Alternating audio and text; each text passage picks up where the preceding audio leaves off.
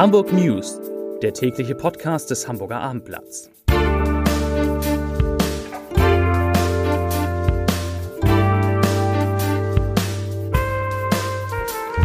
Moin, mein Name ist Lars Heider und heute geht es um den Plan der chinesischen Reederei Costco, sich am Hamburger Hafenterminal Tollerort zu beteiligen. Weitere Themen. Eine ungewöhnliche Erkältungswelle rollt durch Hamburg. Ein Lottospieler hat seinen Millionengewinn noch nicht abgeholt. Und morgen, morgen gibt es eine partielle Sonnenfinsternis, für die man dann auch spezielle Brillen braucht. Und wo es die kostenlos gibt, das verrate ich gleich. Zunächst aber wie immer die Top 3, die drei meistgelesenen Themen und Texte auf abendblatt.de, ihrer eurer Lieblingsseite. Auf Platz 3 Hamburg schrumpft. Immer mehr Menschen wandern ins Umland ab. Auf Platz 2 Wendemanöver scheitert, Linienbus kracht in Hauswand. Und auf Platz 1 Schock für Rot-Grün in Wandsbek. Koalition verliert Mehrheit. Und das waren die Top 3 auf abendblatt.de. Im politischen Streit um einen Einstieg Chinas beim Containerterminal Tollerort im Hamburger Hafen erhöht die CDU den Druck auf die Bundesregierung und zwar die Hamburger CDU. Am kommenden Montag endet für das Kabinett von Bundeskanzler Olaf Scholz die Frist, innerhalb derer es ein Votum zu einem Teilverkauf des Hala Terminals an den chinesischen Staatskonzern Costco Shipping Ports abgeben kann. Sollte die Ampelkoalition diese Frist verstreichen lassen, gilt die im vergangenen September zwischen dem Hamburger Hafenlogistiker Hala und Costco getroffene Vereinbarung über eine 35-prozentige Beteiligung der Chinesen am Terminal Toller Ort als besiegelt. An diesem Mittwoch kommt das Scholz-Kabinett letztmals vor dem Stichtag am 31. Oktober zusammen. Hamburgs Christdemokraten nehmen vor diesem Hintergrund die Bundesregierung in die Pflicht, diese, wie sie sagen, letzte Chance wahrzunehmen und den angedachten Deal doch noch zu stoppen. Hamburgs CDU-Landesgruppenchef im Bundestag Christoph Ploss sagt dazu, ich zitiere, an diesem Tag muss sich die Bundesregierung mit dem Hamburger Hafen beschäftigen. Die Warnungen der Fachministerien, der deutschen Geheimdienste und von vielen anderen müssen endlich ernst genommen werden.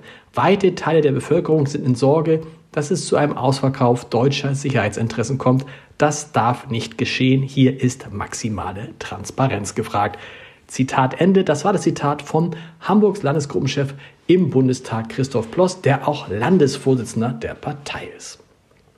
Eine außergewöhnliche Erkältungswelle hat Hamburg derzeit im Griff. Es gebe einen sehr deutlichen Anstieg der Zahlen, sagt der Vizechef des Hausärzteverbandes Björn Parey. Und Charlotte Schulz, Sprecherin des Landesverbandes der Kinder- und Jugendärzte, erklärt im Hamburger Abendblatt, da rollt eine Infektionswelle über uns hinweg. Gerade Kinder seien durch die Corona-Lockdowns und konsequentes Maskentragen nicht mehr, wie sie sagt, infekt trainiert.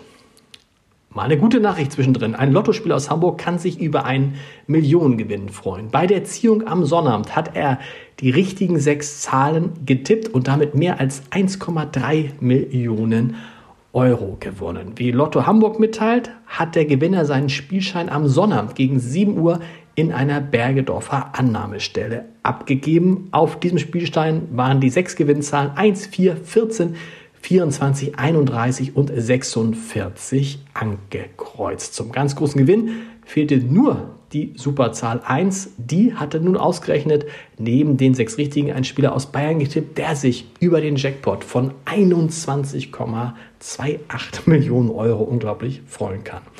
Wer genau der Gewinner aus Bergedorf ist, ist noch nicht klar. Laut Lotto Hamburg hat sich der Spieler bisher nicht gemeldet, aber er hat dafür genug Zeit. Er kann seinen Gewinn bis Ende, das wusste ich nicht, bis Ende 2025 abholen.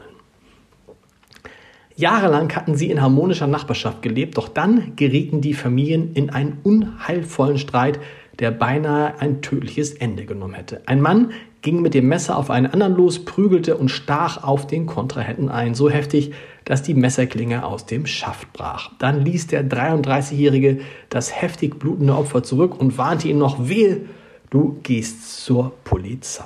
Für diese Tat vom 29. Januar diesen Jahres verhängte das Schwurgericht in Hamburg jetzt gegen den Angeklagten Tamim K sechs Jahre Freiheitsstrafe wegen gefährlicher Körperverletzung. Zugleich ordnete die Kammer die Unterbringung des 33-Jährigen in einem psychiatrischen Krankenhaus an. Wegen einer psychi psychischen Erkrankung mit schizophrenen und paranoiden Zügen sei Tamin K. für die Allgemeinheit gefährlich, auch wenn er dies selbst nicht wahrhaben wollte, so das Gericht. Außerdem habe er einen religiösen Wahn entwickelt, der ihn glauben lasse, er sei Jesus. Am morgigen Dienstag kommt es in Hamburg zu einer sogenannten partiellen Sonnenfinsternis. Gegen Viertel nach 11 Uhr bis etwa 13.15 Uhr wird die Sonne vom Mond ein wenig angeknabbert. Die maximale Bedeckung der Sonnenscheibe liegt in Hamburg bei etwa 30 Prozent und wird um 12.09 Uhr erreicht. Wer das beobachten will, muss aber unbedingt eine geeignete Schutzbrille tragen. Eine normale Sonnenbrille reicht dafür keinesfalls. Mit einer sogenannten Sonnenfinsternisbrille, wie sie im Hamburger Planetarium erhältlich ist, kann man gefahrlos in die Sonne schauen und im Planetarium gibt es morgen 1000 dieser Sonnenfinsternisbrillen kostenlos. Zum Podcast-Tipp des Tages. Heute Abend geht es weiter mit dem Gute Nacht Podcast des Hamburger Abendblatts, der Sie ruhig und froh gestimmt in die Nacht begleitet und in dem unter anderem Friedrich Merz eine Rolle spielen wird. Hören Sie einmal rein unter www.abendblatt.de slash podcast. Die neue Folge wird ab Punkt 21 Uhr abrufbar sein. Und wir hören uns morgen wieder mit den Hamburg News um 17 Uhr, wie immer. Bis dahin. Tschüss.